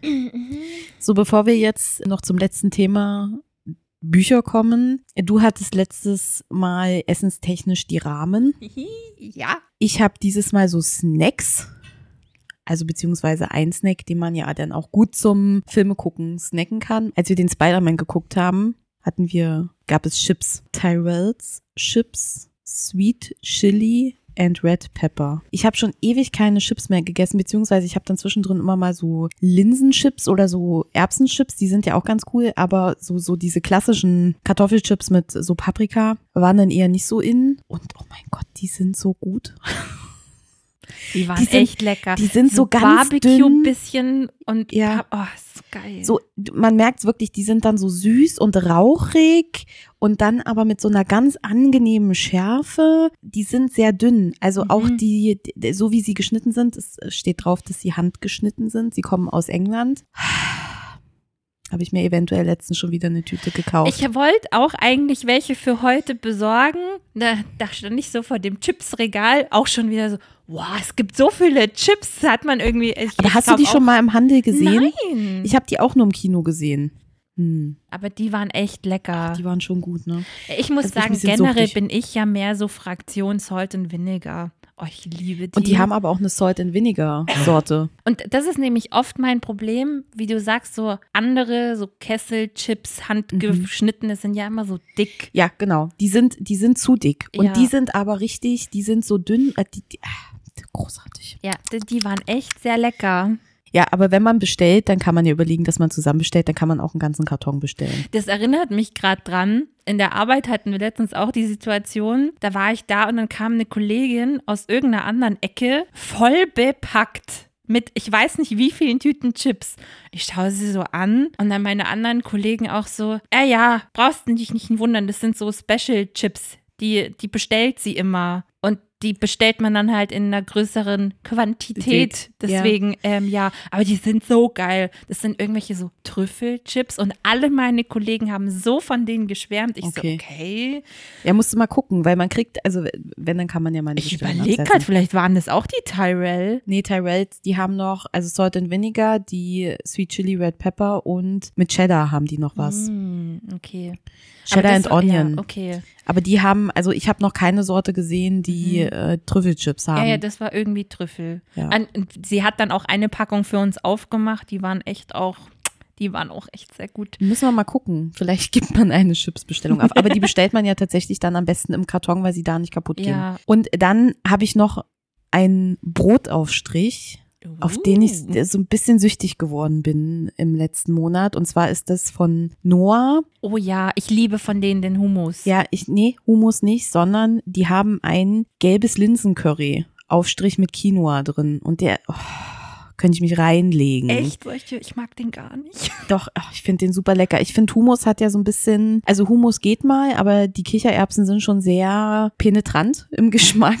Also äh, die und haben da halt muss ich aber eigenen sogar Geschmack. sagen, finde ich von Noah den Hummus noch den, wo es am wenigsten rauskommt. Den finde ich sehr das, angenehm. Ja, das ist, äh, aber der, ja, Hummus hat, ja, ist Ja, auch ein bisschen konsistenzmäßig. Mhm. Nee, ich habe jetzt auch gerade einen Hummus zu Hause, aber das ist jetzt nicht, das ist jetzt okay, Mhm. Muss ich jetzt aber die nächsten vier Wochen nicht wieder haben. Mhm. Aber dieser gelbe Linsen-Curry-Aufstrich. Der hat, der ist halt auch noch so fluffy. Mhm. Der ist, oh, ich lieb den. Mhm. Ich mag aber auch Linsen, das ist halt Ja. das Ding. Aber auf den bin ich auch ein bisschen süchtig, findet man im Kühlregal. Ich habe schon gesehen, dass du einen äh, Hummus da hast. Äh, nee, das war mein Frühstück heute. Ist schon wieder weg. Ja. Nee, also vom Hummus kann ich immer nicht so viel essen, aber den, oh, den finde ich großartig. Echt, ich mach Brot. diese, ich habe diese Packung gestern Abend aufgemacht. Gestern die Hälfte, heute die Hälfte weg ist er. Ich kann den löffeln. Ich finde Hummus so geil. Aber Nee. d- so ist es ja. Ich finde dafür, ich habe nämlich einmal aus Versehen dieses Linsencurry mitgenommen, dann beim Essen schon so, oh Gott, was ist das? Da ich mir so, oh nee, ich, der, das ist so süß, oder? Habe ich es gerade falsch im Kopf? So, also ein bisschen. Oder vielleicht war es auch einfach der Curry-Geschmack, den ich so im Kopf habe. Also irgendwas hat mich Also so. er ist schon currylastig, ja. Ja. Und dann kommt halt durch die Linsen. Linsen nee, sind ja jetzt ich, nicht so. ich habe gerade, ich habe irgendwann mal Süßkartoffel erwischt. ja, Deswegen süß. da würde ich, da bin ich auch raus. Ja. Süßkartoffel geht nur in der Suppe. okay, vielleicht ist dann Linsencurry, müsste ich doch auch mal probieren. Also die, der Linsencurry schmeckt schon, also aber er schmeckt nicht so überstark nach Mhm. Curry. Du schmeckst das schon, aber die Konsistenz ist so nice davon. Ja. Ah. ja, Also das ist äh, mein neues Craving und jedes Mal, wenn es den nicht im Kühlregal gibt, dann bin ich ein bisschen enttäuscht. Darum dann sagst musste du ich jetzt Bescheid, bei mir gibt es den immer. Ja, weil den, den gab es halt nicht und dann habe ich halt jetzt den Hummus mit Curry Mango mitgenommen und der ist nicht so. Mhm. Also ist okay, wird aufgegessen, aber ist jetzt auch nicht mein Favorite. Okay. Ja, das waren meine Essenssachen für diesen Monat.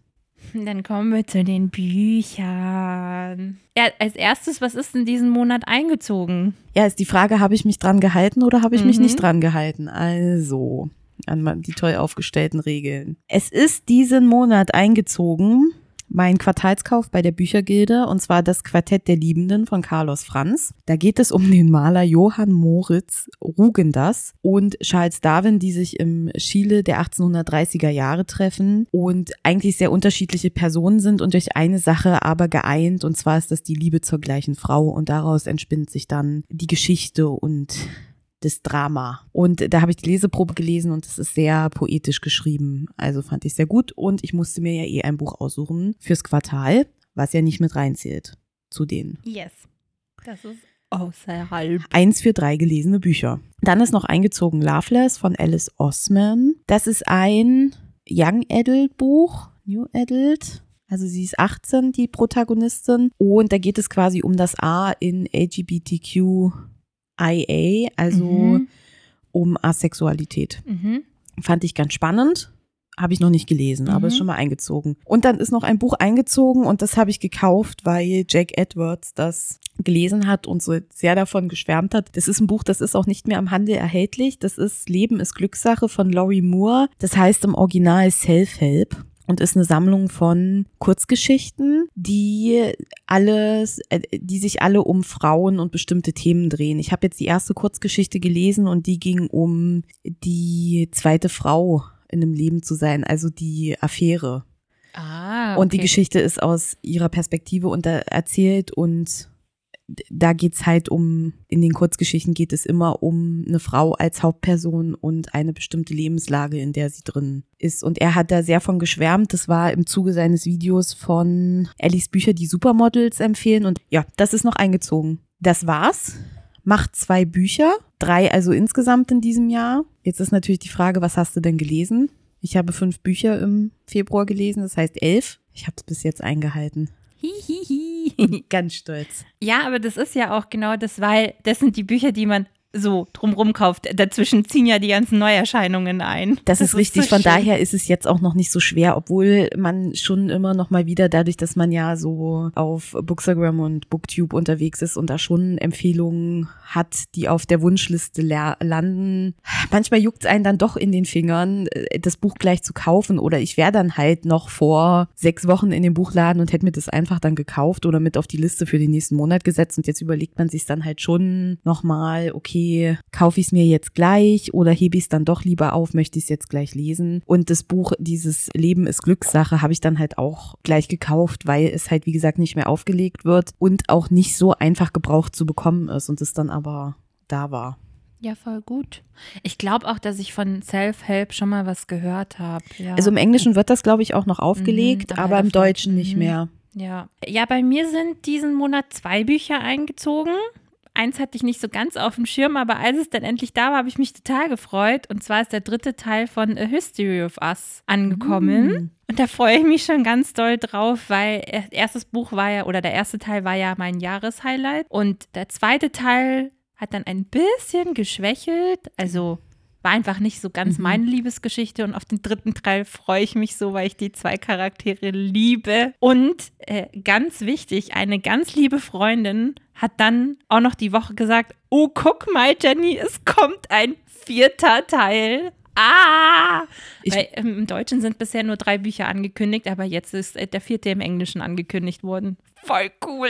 Ich wollte gerade sagen, ist dann die Trilogie abgeschlossen? Ich weiß noch nicht, ob ich so ein, also ich kann das verstehen, wenn du die Reihe magst, dass du dich dann freust, dass nochmal ein, ein Bann kommt. Aber ich weiß nicht, ob ich so ein lebenslanger Fan davon bin, dass dann immer nochmal ein Bann kommt. Oder weißt du, weil man ja. ist ja auch manchmal froh, dass man dann sagt, oh ja, und jetzt ist es vorbei. Ja, ich meine, das ist ja auch so das, was sie jetzt machen. Es sind ja immer andere Charaktere in dem gleichen Freundeskreis ja, ja. oder so. Ich weiß tatsächlich auch, ich habe gerade nicht im Kopf, wer dann die Charaktere im vierten Teil sind. Ich glaube, das sind welche, die erst jetzt in dem dritten Teil wahrscheinlich eingeführt werden. Weiß ich gerade nicht mehr. Aber ich mag halt äh, die Welt, in der das spielt, also mit diesem Mittelalter-Festival. Mhm. Deswegen finde ich es da gerade schon ganz cool, weil es halt nicht dieses typische Universitätsleben ist, was ja auch viele Buchreihen gerade sind. Ja, ich habe ja das erste auch noch auf dem Sub. Das mhm. hatte ich aber jetzt erst meiner Cousine geschickt in einem äh, Buchpaket mit zu Weihnachten. Und sie hat das jetzt auch tatsächlich gelesen. Siehst du, das sollte ich dir noch erzählen. Und sie hat gesagt, also es hat sich super schnell lesen lassen und es war eine ganz süße Liebesgeschichte. eher, aber auch mehr nicht. ich glaube, das kommt ein bisschen drauf an. Ich mochte halt dieses ganze Mittelalter. ich glaube, das kommt cool. auch einfach darauf an, ob du so eine Geschichten magst ja. oder nicht. Und das ist ja, also ich meine, wenn man nicht ganz so, sage ich mal, tief drin ist in diesen äh, New Edit Büchern und das mal so zwischendrin liest und dann einfach sagt, ja, es war ganz nett, ja, ist ja auch okay. Voll. Genau, das war das eine Buch. Und dann das andere Buch war dein Jahreshighlight. Ich habe mir alles okay auf Englisch gekauft, also We Are Okay. Ich hatte irgendwie auch schon damals im Kopf, dass ich das schon mal gekauft hatte. Also äh, We Are Okay. Ich hatte auch im Kopf, als es damals rausgekommen ist, dass ich es damals schon mitgenommen hatte. Ich glaube aber, dass ich es immer nur mitnehmen wollte, weil ich dann so ganz paranoid nach Hause gekommen bin, so, Moment mal, hast du es jetzt doppelt gekauft und es steht eigentlich schon im Bücherregal, weil, also ist ja nicht so, als ob das nicht schon mal aus Versehen passiert ist ist noch keinem von uns passiert, dass wir jemals ein Buch doppelt gekauft hätten. Nein. Oder ja, eine DVD. ist es mir eher best beim Bestellen passiert, dass ich vergessen habe, dass ich das Buch schon bestellt hatte oder vorbestellt hatte. Du, ich habe auch mehrere Filme und DVDs äh, äh, zu Hause. Oh, weißt du, wo, wo, mir das ganz oft auch passiert, so Bücherflohmärkte haben wir ja früher oh, auch ja. viel oh. gemacht, dass man dann beim Bücherflohmarkt das ist und dann die Bücher mitnimmt und ich habe zum Beispiel das Rosie Project, habe ich glaube ich zweimal mindestens. Aber das habe ich dir auch einmal mitgebracht. Ja, und ich glaube, das hatte ich nämlich vergessen, also so Sachen. Genau, aber das habe ich jetzt. Ist ja auch ein kleines, kleines, dünnes Buch. Das ist jetzt auf meinem Bücherstapel neben am Bett, dass das bald gelesen wird. Ja, ist immer noch eine schöne Geschichte. Kann ich nur empfehlen. Dann fehlen ja nur noch die Bücher, die man gelesen hat. Was hast du gelesen? Ich bin äh, immer noch nicht so ganz ins Lesen reingerutscht. Aber ich habe die Dunbridge Academy fertig gelesen. Schon mal vorab ist ein gutes Buch. Und ich höre gerade noch den Dunkelsplitter, also das ist das dritt, der dritte Teil von den Midnight Chronicles. Bin ich jetzt fast ganz durch. Ich habe kurz zwischenzeitlich schon gedacht, ah, okay, jetzt ist das Buch zu Ende. Und dann habe ich mal reingeguckt und dann so, hä, wieder sind noch, ich weiß nicht, es sind ja dann nicht 20 Kapitel, aber irgendwie noch 20 äh, weitere zum Anhören Teile dann. Und ich habe so ein bisschen Schiss, was jetzt noch passiert. Ja, ich habe zwischendurch kurz gedacht, so, äh, ist die Serie was für mich oder nicht? Weil wir waren letztens in der Buchhandlung und da habe ich total mit mir gehadert, nehme ich jetzt den vierten Band mit oder nicht, weil ich eben gerade am dritten Teil ja. hänge und ich die anderen drei Bände hier habe und alle drei halt tatsächlich gehört habe, dann anstatt sie physisch zu lesen. Und das ist eben genau mein Problem. Es erinnert mich irgendwie so an die City of Bones und ich kriege dieses Gefühl nicht weg, dass es so ein Abklatsch davon ist. Was ich halt nicht einschätzen kann, weil ich die City of Bones ja noch nicht gelesen habe. Aber irgendwie packt mich die Geschichte nicht so ganz. Und das liegt, glaube ich, aber auch leider an den Bänden von Bianca Josivoni, weil der, den zweiten Teil, den Laura Kneidl geschrieben hat, den fand ich um einiges besser. Der erste Teil war nicht ganz so und vielleicht auch, ich mag, also ich glaube, zu Midnight Chronicles habe ich im Detail noch nie was gesagt. Es ist quasi auch eine Welt, in der alles spielt. Im ersten Teil lernt man Shaw und Roxy kennen. Ja, Roxy hat quasi das Schicksal, dass sie was gemacht hat und dadurch jetzt eine Bestrafung von dem Todesboten Kevin bekommen hat, dass sie die Seelen, die sie aus der Unterwelt befreit hat, wieder ein, einsperren muss oder umbringen muss. Das ist so das, um was es in dieser Welt geht. Also es gibt eben Hunter heißen sie, glaube ich, die eben Wesen umbringen in dieser Welt. Also es gibt Vampire, Geister, unmöglich viele äh, Phänomene auf dieser Welt und eben verschiedene Huntergruppen, die sich diesen ich wollte gerade sagen, außerirdischen, die sich diesen Wesen eben annehmen und die aus der Welt Schaffen. Schaffen. Genau. Und ja, eigentlich ist Roxy so schon eine sympathische Person, weil sie liebt Essen. Und das ist auch schon, das zieht sich schon durch die Bücher durch, so dieses Thema. Und Shaw kommt dann ihr Leben in ihr Leben und weiß im Prinzip nichts aus seinem Leben, weil er hat sein Gedächtnis verloren. Und deswegen ist so eigentlich das Spannende, wer ist er und was ist seine Hintergrundgeschichte und halt bei ihr die Geschichte, okay, sie muss diese Wesen aus der Welt schaffen. Sie hat, glaube ich, ein Jahr dafür Zeit, bevor sie sonst halt stirbt. Ähm, das ist quasi ihre Aufgabe. Und das ist die Geschichte im ersten Teil. Im zweiten Teil lernt man dann zwei andere Charaktere kennen. Im dritten Teil folgt man dann wieder die Geschichte von Roxy und Shaw. Also die Bände werden immer abwechselnd geschrieben. Genau, von, von den zwei Autorinnen. Von den zwei Autorinnen, genau. Und dadurch eben auch die Handlung. Also ich glaube, dass eben Bianca Josivoni so diesen Hauptstrang mit Roxy und Shaw schreibt und die Laura Kneidel dann diese Seitenstränge mit den anderen Charakteren. Weil im vierten Teil kommen auch nicht die zwei Charaktere aus dem zweiten Teil dran, was ich schade finde, weil ich deren Geschichte echt mochte. Bin mal gespannt, wie dann, also eigentlich bin ich schon gespannt, wie der vierte Teil ist. Vielleicht muss ich ihn mir doch kaufen, weil eben Laura Kneidel ihn geschrieben hat. Du kannst ihn ja auch erst anhören, bevor Ja. du ihn kaufst. Das war eigentlich auch das, Stimmt, was in das der, war, das war genau der Gedanke. So brauche ich das Buch physisch oder höre ich die Hörbücher? Ja, weil ich, ja, ich bin noch zwiegespalten zu Die Bücher sehen Serie. halt wunderschön Ja. aus. Ich habe sie noch nicht angefangen. Ja, Aber Fantasy ist auch das gerade, was mich nicht so ja, catcht. Ja, also ich bin gespannt, wenn Ja. du den vierten hörst, was du dann sagst. ja. Vielleicht Ich- ist es auch tatsächlich, dass vielleicht müsste ich die Bücher auch physisch in der Hand halten und lesen. Vielleicht wird mir die Reihe dann auch besser gefallen, aber irgendwie weiß ich nicht. Ja, es nicht. ist ja, manche Bücher funktionieren besser als Hörbuch, manche besser zum Lesen, bei manchen ist es egal. Ja, Also ich muss ja sagen, ich habe ja diesen Donnerstags Mordclub angefangen zu lesen und bin nicht so ganz reingekommen und dann bin ich auf bin ich aufs Hörbuch umgestiegen und das war so der Gamechanger, weil das einfach gut gelesen war und weil dieses Cozy Crime sich da ganz gut macht als Hörbuch. mhm. Aber das habe ich ja schon, das ist ja schon ein bisschen länger her. Ja, das waren deine Bücher. Okay. Also ich habe ja insgesamt fünf Bücher gelesen. Davon sind es einmal Speak Up und Bitches Bite Back von Laura Stevens, welche ja auch in die äh, Vorschau reinfallen. Und die habe ich gehört, beide. Und dann habe ich noch Ende in Sicht von Ronja von Rönne gelesen. Dazu dann also mehr in einer späteren Folge. Und jetzt ist natürlich die Frage, ich wollte ja unbedingt Tod auf dem Nil lesen, bevor ich den Film sehe. Hat es funktioniert? Ja. Ich habe das Buch geschafft, vorher zu beenden. Und vielleicht war das auch der, der große Fehler, dass man das Buch vorher gelesen hat, obwohl ich das nicht glaube, weil der Film einfach grundsätzlich ein anderer war. Also Tod auf dem Nil ist von Agatha Christie und ist aus der Hercule Poirot-Reihe. Und da ist es so, dass Hercule Poirot eigentlich im Urlaub in Ägypten ist und dort aber im Hotel auf äh, verschiedene Personen trifft, unter anderem Lynette Doyle, die gerade frisch verheiratet mit Simon Doyle ist und vorher aber mit einer sehr guten Freundin von Lynette, also mit der besten Freundin von Lynette verlobt war. Und dann gibt es noch ganz viele andere verschiedene Charaktere, die dann auch zusammen diese Schifffahrt machen und die dann alle auch im Verdacht stehen, diesen Mord begangen zu haben. Und das Buch ist ein typischer Agatha Christie, ist schnörkellos, das Verbrechen und die Aufklärung stehen im Vordergrund. Es ist, man weiß bis zum Ende nicht, also man hat schon einen Verdacht. Kleiner Tipp, lest bitte nicht die Rückseite des Buches durch, weil dann könntet ihr schon erahnen, wer es ist. Aber weißt du, man hat immer wieder einen anderen Verdacht. Oh ja, das könnte der sein und das könnte der sein und das macht es so spannend. Ich habe mir natürlich die Frage gestellt, da das Buch ja zu einer anderen Zeit entstanden ist und schon älter ist, ist das politisch nicht mehr so umsetzbar, weil es ist ein sehr weißes Buch und ist ähm, also in den Aussagen einfach auch rassistisch. Und dann habe ich gedacht, okay, wie setzen sie das jetzt um? Wie bringen sie das in die Neuzeit? Und das muss ich sagen, finde ich, war im Film ganz gut gemacht, dass sie da Neuerungen reingebracht haben, dass der Film auch divers besetzt war. Aber sie haben halt einfach auch Charaktere zusammengeschrumpft ja, zwei Charaktere zusammengeführt. Es waren Charaktere im Film dabei, die nicht im Buch dabei sind. Und es ist dieser Charme des Buches mit dem Ermittler, Herr Poirot, der dieses Verbrechen löst, einfach durch seine Aufmerksamkeit, ist im Film einfach komplett verloren gegangen. Und es hat aber dieses Buch so spannend gemacht. Ich finde, ich habe am, am Anfang habe ich ein bisschen gehangen, weil das erste Kapitel oder der erste Teil ist quasi eine Einführung der Figuren. Da hat man so jede Figur, die eine Rolle spielt. Ist das der erste Agatha Christie, den du gelesen hast? Nein.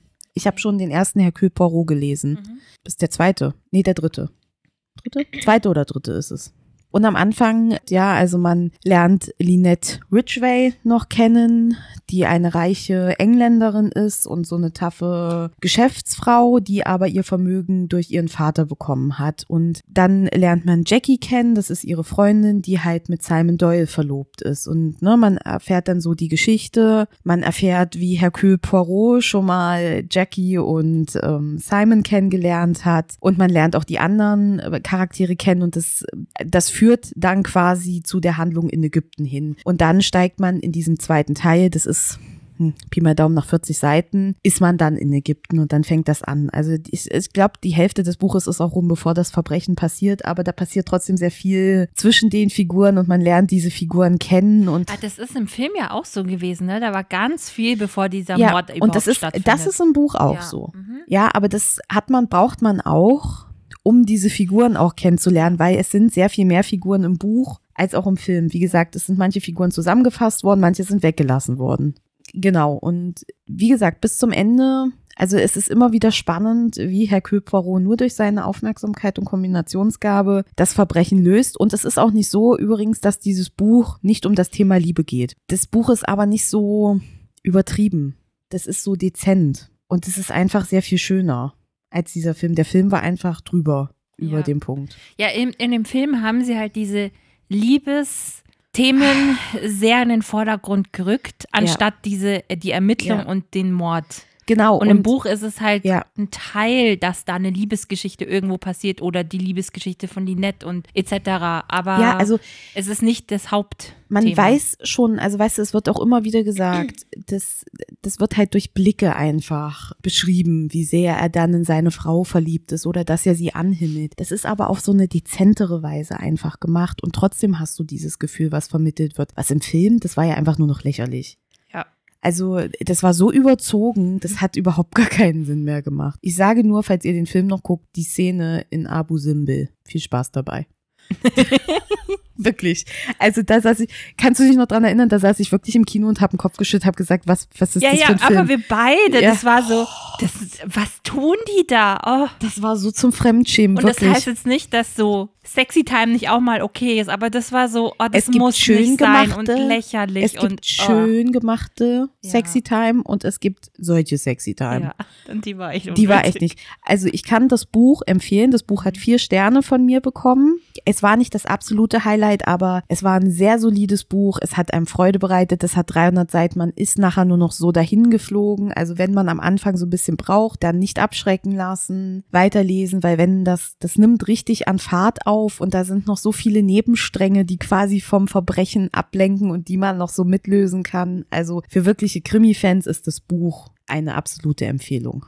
Weißt du, was ich mir gerade gedacht habe? Vielleicht ist auch das Problem gewesen, nicht, dass du das Buch generell vor dem Film gelesen hast, sondern dass es halt wirklich die eine Woche vorher oder so, dass du es beendet hast, dass es so kurz voneinander entfernt, weil wenn, sagen wir mal, in einem halben Jahr, vielleicht hättest du dann die, die Buchgeschichte nicht mehr ganz so präsent im Kopf gehabt, vielleicht hätte man es dann auch noch mal vielleicht einen Tick besser gefunden. Es ändert jetzt generell nichts an dem Film, aber ich glaube, das grundlegende Problem ist, also wie gesagt, die haben ja manche Sachen auch gut umgesetzt, ja, ja oder gut verändert. Das sage ich ja auch gar nicht. Man muss sich ja auch nicht eins zu eins an die Vorlage nee. halten. Das ist, glaube ich, auch im Mord im Orient Express nicht passiert. Das Buch müsste ich halt noch lesen. Aber dieser, der, der Tod auf dem Nil, ist einfach so anders wie Mord im Orient Express und äh, gefühlt sind da alle guten Sachen weggelassen worden. Und das ist ja auch nochmal so eine ausschlaggebende und diese Schnulze. Ja, ja. Ein guter Liebesfilm in Ordnung. Das ist aber kein Liebesfilm. Nee, gen genau das ist So. es eigentlich. Das Ja. ist ein Krim. Du wir wolltest ja diesen Mord sehen, du wolltest Ja. die Ermittlung sehen und Ja, oh, ist es der, ist es Ja. sie? Oh, was? ja, Nee. Danke. Genau. Ja. Mhm. So, das ist nochmal die Zusammenfassung, auch der Vergleich zwischen Buch und Film. Und dann kommen wir zum zweiten Buch, was ich gelesen habe, worüber ich euch jetzt was erzählen kann. Und das ist Call Me By Your Name von Ah, mhm. André Assiman. Es ist ein bisschen schwierig herauszufinden, wie der Name ausgesprochen wird, weil nicht ganz klar ist, aus welcher Sprache er kommt. Call Me By Your Name ist, glaube ich, 2018 erschienen, wenn ich das jetzt richtig gelesen habe. Und ist ja auch so ein bisschen durch die Decke gegangen. Zählt ja zu den Coming-of-Age-Romanen. Auch so ein bisschen LGBTQ angehaucht, weil es halt um ein schwules Pärchen geht. Und ich hatte so ein bisschen Einstiegsprobleme in dieses Buch. Also es geht um, die Hauptfigur ist Elio und man erfährt auch die Geschichte komplett aus der Sicht von Elio. Elio ist der Sohn eines Professors und die verbringen den Sommer immer in Italien in einem Ort. Der Ort wird nicht genau genannt, er heißt nur B. Und dadurch, dass Elio ein Professorensohn ist und der Vater auch sehr intelligent ist, ist Elio auch einfach sehr gebildet. Es wird nie erwähnt, meine Theorie ist, er ist hochbegabt. Er ist musikalisch sehr begabt. Er transkribi transkribiert, nein, wie heißt das? Trans Doch, das ist richtig. transkribiert Stücke in, also von Komponisten in die Art von anderen Komponisten irgendwie so und ist sehr wortgewandt und es ist immer so, dass die Familie beziehungsweise der Professor Sommerstudenten einlädt. Also es bewerben sich verschiedene Studenten und sie wählen einen Studenten aus, der den Sommer bei der Familie verbringt, in deren Haus als Gast und dann dem Vater bei der Korrespondenz hilft. Ja, und die Studenten sollen halt ihr Sprachvermögen verbessern und können auf die Kompetenz des Professors zurückgreifen. Ne? Also es ist so ein Geben und Nehmen. Und dieses Buch spielt im Sommer dann natürlich in Italien. Und oh mein Gott, wenn man dieses Buch liest, also ich habe selten so ein Buch gelesen, was einem so ein Sommerfeeling gibt wie dieses Buch. Mhm. Ist schon mal eine Sache. Aber es ist jetzt auch so, dass dieses Jahr wieder ein Sommerstudent kommt und das ist Oliver. Und Elio will Oliver von Anfang an. Ja, und darum dreht sich auch alles. Und im Endeffekt möchte Oliver auch Elio von Anfang an. Und das ist aber dann natürlich erstmal, wie gesagt, man erfährt es natürlich erstmal, also man erfährt die Geschichte nur aus Elios Sicht und dann ist dann natürlich sehr viel Schüchternheit dabei und mag er mich, mag er mich nicht. Es spielt in den 80er Jahren. Da ist das auch immer noch mal ein anderes Thema von einer gleichgeschlechtlichen Beziehung, aber im Endeffekt gehen sie diese Beziehung für den Sommer ein. Und dieses Buch also dieses Buch ist einfach so viel mehr als einfach nur ein LGBTQIA-Buch oder ein Coming-of-Age-Roman. Dieses Buch gibt einem ganz viel. Es war am Anfang ein bisschen schwierig, weil das Buch ist in vier Teile unterteilt und hat dann aber keine Kapitel, sondern du hast da nur Absätze und man muss Oh, mhm. das ist nicht für jeden was. Man muss auch erstmal ein bisschen in diese Sprache reinkommen, weil es ist nicht ganz gängig. Ja, also es ist nicht, man muss reinfinden einfach, man muss ein bisschen lesen. Wenn man dann aber einmal drin ist, geht das. Und was mich am Anfang so ein bisschen abgeschreckt hat, weil ich habe damit nicht gerechnet, da ist eine unfassbar poetische Sprache dabei und da sind Sätze dabei, die hauen dich aus den Socken. Ja, weil die einfach so schön sind. Ja, und die werden dir von diesem 17-jährigen Jungen erzählt. Und dann, das ist die eine Seite des Buches. Und auf der anderen Seite ist dieses Buch teilweise so derb geschrieben, in einer so derben Sprache, so explizit, dass es dich auch erstmal vor den Kopf stößt. Und du dir in dem Moment denkst, ey, warte mal, Moment. Ja, steht das da wirklich? Steht das da wirklich? Und da muss man erstmal reinfinden und das muss man auch akzeptieren. Und wenn man sich aber drauf einlässt, dann ist das auch was, was dieses Buch ausmacht. Und äh, wirklich, dieses Buch hat mich fertig gemacht. Das ist eine so schöne Liebesgeschichte, ohne kitschig zu werden. Diese Liebe zwischen den beiden ist so schön, es bricht dir das Herz. Diese Geschichte über das Erwachsenwerden, die da drin erzählt wird, ist so schön. Diese Beziehung zwischen Vater und Sohn. Da gibt es nichts, was nicht schön ist in diesem Buch. Und du erfährst, also diese Geschichte hat kein Happy End, das weiß man vorher schon. Und es, dieses Ende, du hättest dir so sehr ein Happy End gewünscht und du war, aber und trotzdem passt dieses Ende und du bist okay mit diesem Ende und trotzdem hast du diesen Schmerz in dir drin. Mhm. Das ist, als ob du Liebeskummer hast. Du bist nach diesem Buch hast du Liebeskummer Oh. und du fühlst das. Und das lässt dich auch erstmal nicht mehr los. Dieses Buch hat mich wirklich, wenn ich jetzt immer noch dran zurückdenke, ich habe mich mit einem Kollegen drüber unterhalten und der hat gesagt, ey, ich feiere das so sehr, dass du das so fühlst. Und ich so, ey, es macht mich fertig. Wirklich, es war so schön. Und ich kann, also es gibt ja einen Film. Es gibt ja auch eine Verfilmung mit äh, Timothée Chalamet und Armie Hammer, die ja auch sehr gut sein soll. Und er hat auch gesagt, guck sie dir an. Es ist eine, es ist noch mal ein bisschen anders wie das Buch, aber es ist eine so schöne Liebesgeschichte und die ist nicht kitschig. Und ich habe gesagt, ich kann es mir noch nicht angucken, weil jedes Mal, wenn ich an dieses Buch denke oder dieses Buch sehe, habe ich immer noch Herzschmerz. Herzschmerz. ja. Das ist wirklich so. Und ich konnte das am Anfang überhaupt nicht zuordnen, bis er das gesagt hat. Und dann habe ich gesagt, ja, genau das ist es, weil da sind Sätze in diesem Buch. Das ist unfassbar. Und es gibt am Ende auch ein Gespräch zwischen Vater und Sohn. Und dieses Gespräch ist nicht lang, das ist zweieinhalb Seiten lang. Und ich habe selten auf zweieinhalb Seiten so viel wahre Sätze gelesen. No. Also, und, oh, Freunde. Das ist ein Lebenslese-Highlight und ich bin auch schon sehr versucht, dieses Buch nochmal im Sommer zu lesen, weil es hat dir also- wirklich, also so ein Sommerfeeling, so ein Urlaubsfeeling. Du Es hast, gibt auch einen zweiten Teil übrigens. ja, aber den muss man nicht lesen. Der erste Teil ist in sich abgeschlossen und der zweite Teil hat auch nichts mit Mhm. Elio und Oliver zu tun, sondern mehr mit dem Vater. Aber eventuell habe ich das Buch gerade auch auf meine Leseliste gepackt. Also, und Ah, das, ist aber bei mir auch schon lange. Ich habe es auf dem Schirm, dieses Buch. Und jetzt, wenn du so davon schwärmst, das hört sich einfach nach so einer richtig schönen Geschichte an. also ich glaube, es ist nicht was für jeden. Mhm.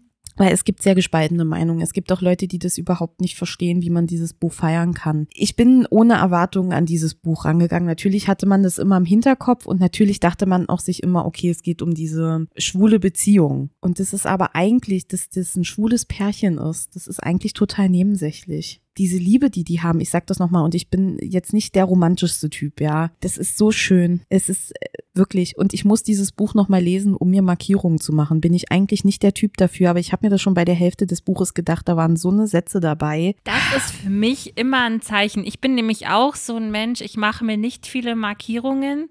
Wenn ich sofort die, den Impuls habe, irgendwas mitzumarkieren, weiß ich schon, oh, das ist ein gutes Buch. Ja, und ich habe es dann aber nicht gemacht, weil ich es dann erstmal fertig lesen wollte, weil das, Mhm. weißt du, ich hätte nach der Hälfte des Buches angefangen und dann habe ich mir aber gedacht, nee, du kannst dieses Buch nochmal lesen und du wirst es nochmal lesen und dann machst du dir einfach Markierungen. Aber wirklich dieses, es ist so schön, es ist auf so vielen Ebenen, es bringt dir dieses Sommergefühl, dieses Urlaubsgefühl, diese Sehnsucht nach Italien, wirklich. Und ich war noch niemals in Italien, aber das habe ich absolut gefühlt. Diesen, weißt du, Elio wirkt in einem Moment so unfassbar weise und so unfassbar erwachsen und dann hast du aber trotzdem diese Momente, wo er einfach nur ein Teenager ist. Ja, und dieses Erwachsenenwerden, dieses, diesen, diesen Schmerz beim Erwachsenwerden, ja, der bringt, das wird dir unfassbar gut vermittelt. Und wie gesagt, diese, diese Beziehung, die die beiden haben, ist was ganz Besonderes. Und das merkt man auch, weil da ist, also die haben keine Geheimnisse voneinander, die sind unfassbar ehrlich und ist mal sehr erfrischend, weil da ist auch kein großartiges Drama dabei oder sowas. Und das ist unfassbar schön. Aber eine Warnung habe ich. Ihr werdet dieses Buch lesen und ihr werdet danach Pfirsiche nicht mehr so angucken können wie davor. So. Okay. Das kann ich euch jetzt schon mal versprechen. Spiel lässt der Fantasie viele Wege offen. Und die Fantasie wirklich, die, der, der das wird es nicht treffen. okay. Das, Ja, der cool. Pfirsich gehört zu einer der Szenen, die derber beschrieben werden und dann sitzt du kurz da und denkst dir so, mhm. habe ich das gerade gelesen oder war ich kurz irgendwo in einem anderen Universum? Aber ist eine absolute Empfehlung von mir, hat fünf Sterne bekommen, wird niemals bei mir ausziehen. Oh, das ist doch dann eine ne sehr schöne Leseempfehlung auf alle Fälle. Ja.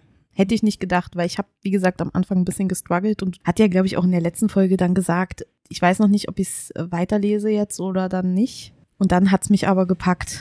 Und nachdem ich dann mit meinem Kollegen gesprochen habe, habe ich gedacht, okay, ja, jetzt, ich muss es, ich wollte den letzten Abschnitt nicht lesen, weil ich wusste schon, dass mich dieses Buch zerstören wird. Und es war so schön und so tragisch zugleich. Es war auch nicht so, dass ich so wirklich so richtig weinen konnte. Also ich hatte so Tränen in den nee, Augen. es hat einen aber so mitgenommen. Ja, und es war Ja. auch so, dass so Tränen gekommen sind, aber nicht so ganz, weil es schon so gepasst hat. Mhm. Aber es hat danach wirklich so Herzschmerz hinterlassen. Und der hat auch ganz lange nicht aufgehört. Hm. Ja, bin ich mal gespannt, weil äh, ich kann mir das schon vorstellen. Ich bin ja auch so ein Mensch, mir schießen ganz schnell die Tränen ein, aber ich muss nicht weinen.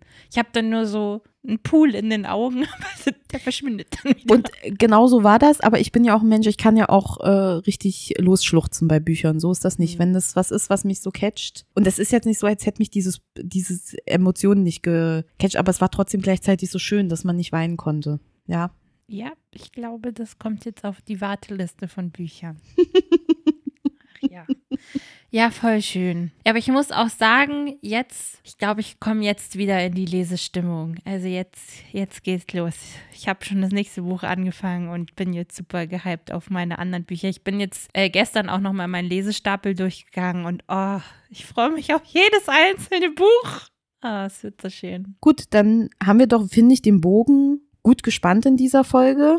Wir hoffen, euch hat die Folge Spaß gemacht und ihr seid beim nächsten Mal wieder mit dabei. Bis dahin, meine Lieben, bleibt gesund, macht's gut. Schön war's.